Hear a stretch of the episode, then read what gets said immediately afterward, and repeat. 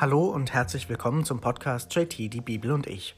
Heute lesen wir in der Offenbarung des Johannes das 22. Kapitel und damit auch das letzte Kapitel, den Abschluss dieses biblischen Buches, das das einzige apokalyptische Buch im Neuen Testament ist und das uns mit hineinnehmen wollte in ein eine Denkstruktur in einem Finden der Menschen der damaligen Zeit, zur Zeit Jesu, zur Zeit der ersten entstehenden Christen, christlichen Gemeinden, dass so ein Denken der Endzeitstimmung da an der Tagesordnung lag, dass das nichts Außergewöhnliches war, wie wir es vielleicht heute so sehen, dass da einige vielleicht ähm, heute solche für uns fremden und komische Gedanken haben, dass das Ende der Welt bevorsteht. Das war damals der breite Mainstream, wenn wir so wollen. Das war einfach eine Denkstruktur der damaligen Zeit. Apokalyptisches Weltbild, das Ende ist nahe. Und für die Menschen damals, gerade auch in der Situation, in die hinein diese Offenbarung geschrieben ist, also für die jungen Gemeinden, die in der Bedrängnis sind, unter der Verfolgung leiden, war das natürlich umso spürbarer, dass das, was der Seher Johannes hier aufgeschrieben hat, gerade auch bei ihnen passiert, dass sie sich darin wiederfanden und dass er durch diese verschlüsselten Bilder auch ihre Situation aufgegriffen hat. Wir sind hier im letzten Kapitel auch im großen Happy End, wenn wir so wollen, in der großen Himmelsvision, die gestern begonnen hat. Der neue Himmel, die neue Erde, das neue Jerusalem. Bilder, die nicht prunkvoller und größer beschrieben werden können, wo der Seher eben das Reich Gottes beschreibt in den verschiedenen Bildern, vor allem aber in der Hochzeit des Lammes lesen wir heute dieses 22. Kapitel, was den Abschluss dieser Vision ist und was auch der Abschluss des Buches ist, den literarisch gesehenen Schluss des Buches. Da hören wir dann auch einen inhaltlichen Unterschied. Lesen wir einmal diesen Text an einem Stück. Und er zeigte mir einen Strom, das Wasser des Lebens, klar wie Kristall. Er geht vom Thron Gottes und des Lammes aus. Zwischen der Straße der Stadt und dem Strom, hüben und drüben, steht ein Baum des Lebens. Zwölfmal trägt er Früchte, jeden Monat gibt er seine Frucht, und die Blätter des Baumes dienen zur Heilung der Völker. Es wird nichts mehr geben, was der Fluch Gottes trifft. Der Thron Gottes und des Lammes wird in der Stadt stehen, und seine Knechte werden ihm dienen.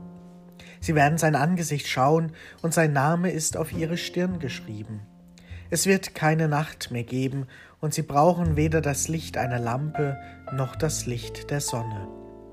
Denn der Herr, ihr Gott, wird über ihnen leuchten, und sie werden herrschen in alle Ewigkeit. Und der Engel sagte zu mir, diese Worte sind zuverlässig und wahr. Gott, der Herr über den Geist der Propheten, hat seinen Engel gesandt, um seinen Knechten zu zeigen, was bald geschehen muss. Siehe, ich komme bald. Selig, wer an den prophetischen Worten dieses Buches festhält. Ich, Johannes, habe dies gehört und gesehen, und als ich es hörte und sah, fiel ich dem Engel, der mir dies gezeigt hatte, zu Füßen, um ihn anzubeten. Da sagte er zu mir, Tu das nicht, ich bin nur ein Mitknecht wie du und deine Brüder, die Propheten, und wie alle, die sich an die Worte dieses Buches halten. Gott bete an. Und er sagte zu mir, Versiegle dieses Buch mit seinen prophetischen Worten nicht, denn die Zeit ist nahe. Wer Unrecht tut, tue weiter Unrecht, der Unreine bleibe unrein, der Gerechte handle weiter gerecht, und der Heilige strebe weiter nach Heiligkeit. Siehe, ich komme bald, und mit mir bringe ich den Lohn, und ich werde jedem geben, was seinem Werk entspricht. Ich bin das Alpha und das Omega, der Erste und der Letzte, der Anfang und das Ende. Selig, die ihre Gewänder waschen, sie haben Anteil am Baum des Lebens, und sie werden durch die Tore in die Stadt eintreten können. Draußen bleiben die Hunde und die Zauberer, die Unzüchtigen und die Mörder, die Götzendiener und jeder, der die Lüge liebt und tut. Ich, Jesus, habe meinen Engel gesandt als Zeugen für das, was die Gemeinden betrifft. Ich bin die Wurzel und der Stamm Davids, der strahlende Morgenstern. Der Geist und die Braut aber sagen, Komm. Wer hört, der rufe, Komm. Wer durstig ist, der komme. Wer will, empfange unentgeltlich das Wasser des Lebens. Ich bezeuge jedem, der die prophetischen Worte dieses Buches hört, wer etwas hinzufügt, dem wird Gott die Plagen zufügen, von denen in diesem Buch geschrieben steht. Und wer etwas wegnimmt von den prophetischen Worten dieses Buches, dem wird Gott seinen Anteil am Baum des Lebens und an der heiligen Stadt wegnehmen, von denen in diesem Buch geschrieben steht. Er, der dies bezeugt, spricht, Ja, ich komme bald. Amen. Komm, Herr Jesus. Die Gnade des Herrn Jesus sei mit allen. Mit diesen Worten endet die Offenbarung des Johannes. Wir haben gehört, wie ein Unterschied in diesem Kapitel festzustellen ist, wie am Anfang noch einmal die, der Fokus liegt auf dem Inhalt, auf dem, ja, auf dem Jubel in der neuen Welt, dem Reich Gottes, auf dem Strom des Lebens und wie dann am Ende der Buchschluss beginnt, wo es darum geht zu betonen, dass diese Worte, die da aufgeschrieben sind in der Offenbarung, die der Seher Johannes gesehen hat, dass diese zuverlässig und wahr sind. Man will eine Nähe zu den Menschen ausdrücken, zu den Gemeinden, für die sie bestimmt sind, diese Worte die werden noch eigens erwähnt, aber auch für alle Menschen. Und es gibt noch einmal eine Mahnung durch den Seher, dass man eben nicht an der Integrität des Buches zweifeln soll, denn dieses Buch ist der Wille Gottes, wie da zum Ausdruck kommt. Das sind die Worte Jesu, die Worte Gottes, die Worte seiner Engel, seiner Boten und das soll den Menschen als Mahnung und als Richtschnur dienen. Es wird ja am Ende auch nochmal betont, wer seine Gewänder reinwäscht, also wer sich bekehrt, wer ablässt von dem Bösen, wer diesen Prozess, der im Buch beschrieben ist, wer diesen Kampf mitgeht, der wird am Ende in diesen Strom des Lebens eintauchen können, der wird vom Baum des Lebens Früchte essen können. Auch hier nochmal die Anspielung an das Alte Testament, an das Paradies, den Baum der Erkenntnis, den Lebensbaum. Und ja, wer diesen Weg mitgeht, der wird eben auch am Ende erkennen, dass Gott dieses Alpha und Omega Anfang und Ende ist, dass es wahr wird, dass diese Worte tatsächlich so sind und stimmen und Sinn geben und dass dieses Reich Gottes uns offen steht. Und noch einmal auch diese Warnung, die wir schon einmal gehört haben, dass die die die Lüge leben und tun, wie es hier heißt, oder lieben und tun, die, die morden und Unrecht tun, dass die nicht für diesen heiligen Ort bestimmt sind, solange sie eben ihre Gewänder nicht reinwaschen, solange sie eben diesen Umkehrprozess nicht angehen, nicht bereit sind, sich aufrichten zu lassen. Wir haben davon ja gehört. Und Wer den Weg aber geht, dem steht das Reich Gottes offen, einem jeden Menschen gilt diese Botschaft. Und hier wird auch nochmal angedeutet, dass alles wird bald kommen. Und das kann natürlich verschiedene Reaktionen hervorrufen, dass eben Menschen wirklich denken, das steht jetzt bevor, das Ende der Welt ist nahe, wir sind da mitten in diesen Plagen und bald wird das alles geschehen. Oder man deutet es auf eine ja, Zeitrechnung in Gottes Augen sozusagen, wo es ja auch an anderen Stellen heißt, tausend Jahre sind wie ein Tag, also dass das einfach in einer anderen Dimension zu denken ist und dieses bald eben anders gedeutet wird.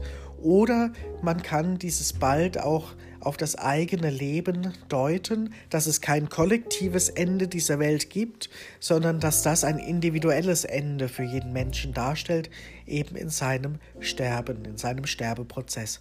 Und dass sozusagen dieser ganze Weg, der da in der Offenbarung beschrieben wird, der Kampf zwischen Gut und Böse, zwischen dem Richtigen und dem Falschen, dass das der Lebensweg des Menschen darstellt und am Ende eben auch nochmal die Chance des Menschen besteht, im Sterben, im Angesicht Gottes, im Tod zu entscheiden, wasche ich jetzt meine Gewänder rein, wie es da heißt, bekehre ich mich zu Gott, lasse ich ab von all dem Bösen oder setze ich sozusagen meinen Namen äh, auf das Tier, setze ich auf das Böse weiterhin, lehne ich Gott ab, auch wenn ich ihn sehe, wenn ich vor ihm stehe, kann ich ihm dann in die Augen sagen, sozusagen, es gibt dich nicht, ich will dich nicht? Oder ist das der Moment, wo einem jeden Menschen klar wird, dass es doch so ist, dass es doch wahr ist, dass diese Hoffnung nicht getrügt hat, dass sie vielleicht anders ist, als wir es beschreiben konnten in menschlichen Bildern, aber dass da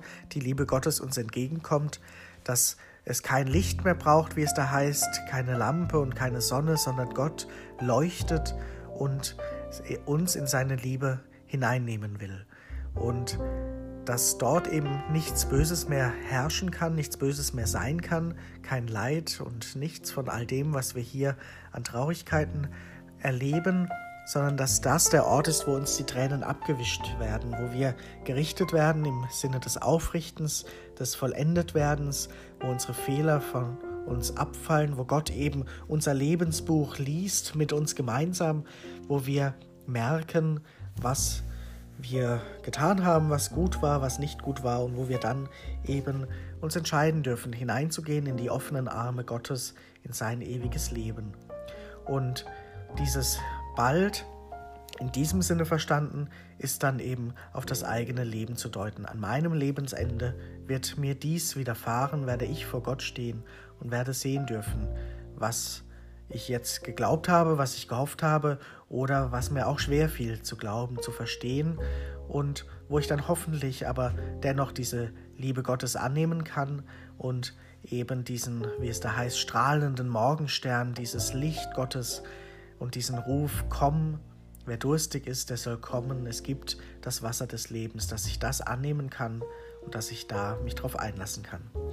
Und der Appell am Ende ist ja auch nichts von der Botschaft wegzunehmen, nichts hinzuzufügen, also die Botschaft nicht zu verdrehen, nicht falsch auszulegen, nichts zu streichen, aber auch nichts eigenes noch hinzuzufügen, sondern so zu nehmen, wie es hier vor uns liegt, dieses biblische Buch. Und dennoch heißt das nicht, dass wir nicht hinterfragen sollen, dass wir nicht interpretieren sollen, weil nur so können wir diese Botschaft verstehen oder ansatzweise verstehen oder uns auf die Suche machen. Denn insgesamt ist es mit dem Glauben und auch mit den biblischen Büchern und überhaupt mit all den Fragen nach Gott so, dass wir Menschen immer Suchende sind und Suchende bleiben, ein Leben lang. Dass dieser Anfang und das Ende etwas ist, was in Gottes Hand liegt und was wir nie ganz verstehen und begreifen können. Und Menschen, die sagen, ich habe die Wahrheit oder hier steht, wie es ist, die machen es sich meiner Meinung nach zu einfach. Auch wenn in der Kirche so etwas in die Richtung gesagt wird, dann ist das meiner Meinung nach der falsche Weg. Es ist ein lebenslanges Suchen und nicht ein Verfügbarmachen von Gott. Gott bleibt immer der Größere, der andere und seine Botschaft können wir nur ansatzweise erahnen, auf unser Leben deuten und so eben auch immer wieder in unser Leben hineinbuchstabieren, was wir hier versuchen. Und dadurch kann es schon sein, dass wir manche Punkte stärker her herauslesen, andere weniger. Aber das ist eben auch der Reichtum, diese Vielfalt des Buches oder der Bibel, der biblischen Geschichten. Und alles begreifen, das können wir ohnehin nicht in unserem Leben.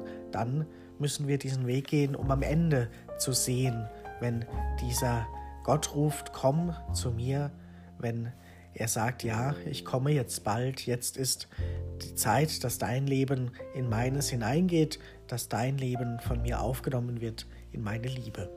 Und das bleibt letztlich der Trost, die Hoffnung dieser Offenbarung und die sichere Gewissheit. Wir haben es gehört, dass dieses Böse besiegt wurde, ein für allemal, und dass der Mensch bestimmt ist, mit allen Lebewesen, mit der ganzen Schöpfung wieder bei, beim Schöpfer zu sein, dass alle Menschen ihren Platz in Gottes Reich haben, in Gottes Liebe haben. Und das zu glauben, kann eine große Kraft geben für das Leben hier, auf das es jetzt erstmal ankommt, dass wir hier versuchen, seine Botschaft umzusetzen in unser Leben, dass wir versuchen, nach seinem Willen, aus seinem Geist heraus das Leben zu gestalten und dass wir hier auf Erden dadurch auch die Fülle des Lebens, die Jesus uns versprochen hat oder verheißen hat, schon ansatzweise erkennen und leben. Und das heißt, dass wir das Beste aus unserem Leben versuchen herauszuholen, trotz der Umstände, trotz der Plagen, dass wir versuchen, glücklich zu sein. Und das ist schon ganz nah dran an dem, was da beschrieben ist, dass Gott uns dann hineinnehmen will in das ewige Glück, die ewige Liebe, in sein ewiges Leben. Und mit diesen hoffnungsvollen Gedanken und Wünschen und Bildern wollen wir diese Offenbarung für heute beenden und auch das biblische Buch abschließen. Wir haben so vielleicht einen Eindruck, wie die Menschen damals geprägt waren, wie sie auch gedacht haben und spüren vielleicht etwas von dieser großen Hoffnung, die Menschen auch haben können, dass das geschehen möge, dass sie da ihren Glauben hineinsetzen, dass es Wirklichkeit wird, dass es so eine Auferstehung gibt, dass unser Leben nicht in ein Nichts verschwindet, sondern dass am Ende dieser liebende Gott auf uns wartet und uns aufnimmt.